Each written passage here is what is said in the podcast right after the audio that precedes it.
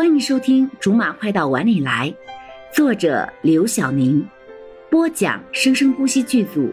本作品由韵声文乐工作室全程赞助。第九十六章：柠檬的心事。这样他就放心了。毛飘飘狗腿的从柠檬的身后出现。你打算怎么报复他？别说的这么直白。哦。你打算怎么回报他为你付出的这一切？毛飘飘认真的样子很容易让你误以为这两个人在讨论什么严肃的大事。这还用问吗？我是那种喜欢欠别人的人吗？当然不是。看来最近又有事情要做了，真好。说着，把头转向了罗少。该来的还是会来，躲不了之后微笑去面对就是了。这句话说的就是罗少现在的样子。面对柠檬吃人的表情，罗少却是一派清闲，就像接下来的狂风暴雨跟他都没有关系一样。去厨房倒了杯水，拿给柠檬，先喝点水，口会干。嗯，柠檬竟也理所当然的接过来了。兴许是这些年太习惯了吧。每次柠檬在抱怨也好，怒吼也好，说到口干舌燥的时候，总是会接到罗少递来的一杯水。毛皮飘在一旁推了推已经木头了很久的宋永明，走了。啊！宋永明还有些缓不过来。这一晚上他经历了太多太多，直到现在他才有点知道了柠檬、罗少、毛飘飘为什么会成为朋友。他很庆幸自己没有参与到他们的前半生，恍惚间觉得自己这些年活得太容易了，应该珍惜。啊什么啊！我说咱们该走了。他们两个的任务也就到这里了，不然这把城门之火早晚会殃及到他们这两条小池鱼。屋子里终于只剩下他们两个了。现在你知道了？罗少的询问就像问他明早要吃粥还是馒头一样的平常。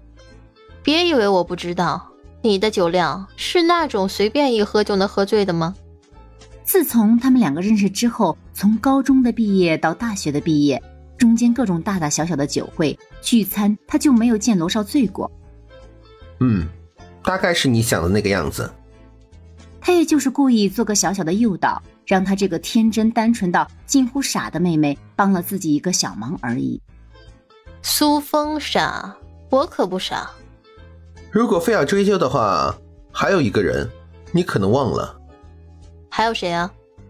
这场戏不是就他们两个在演而已吗？就是那个让你爆发的导火索。柠檬的记忆迅速的往回搜索着，突然在一个点上停了下来。阿姨，看来你是想起来了。他居然把这么重的事情忘了。罗少的妈妈怎么会不认识苏峰？自己的亲侄女，怪不得两个人一见面就一点生疏的感觉都没有。他当时只是当罗阿姨太喜欢这个未来的儿媳妇，竟把这么重要的事情给忽略了。哼。你这局摆的够大的，竟然不惜把你妈也折腾来一趟。不会，我妈对于能参加这个表演非常开心。所以，嗯，是，所以我的目的已经达到了。你达到什么目的了？让我知道了你很在乎我，在乎到见不得我身边有女人。你想多了。哦。那么我问你，如果小峰真的是我女朋友怎么办？没有怎么办？那是乱伦。今儿就到这儿吧。让自己承认就这么难？刚转身的柠檬顿住了，不动。过了好久，轻轻的吐出：“罗少，给我点时间，再一点时间就好。自己又何尝不是等了好久？等得太久了，久到已经习惯了。”是从什么时候开始的呢？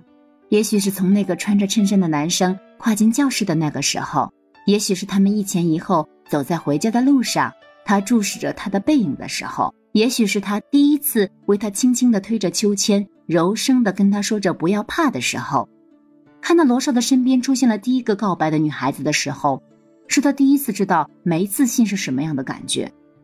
那个女孩是当时校花级的美女，长长的头发。不用风去吹，都是一副飘逸的样子。好了，以上就是我们播讲的本章的全部内容，感谢您的收听，我们下集不见不散。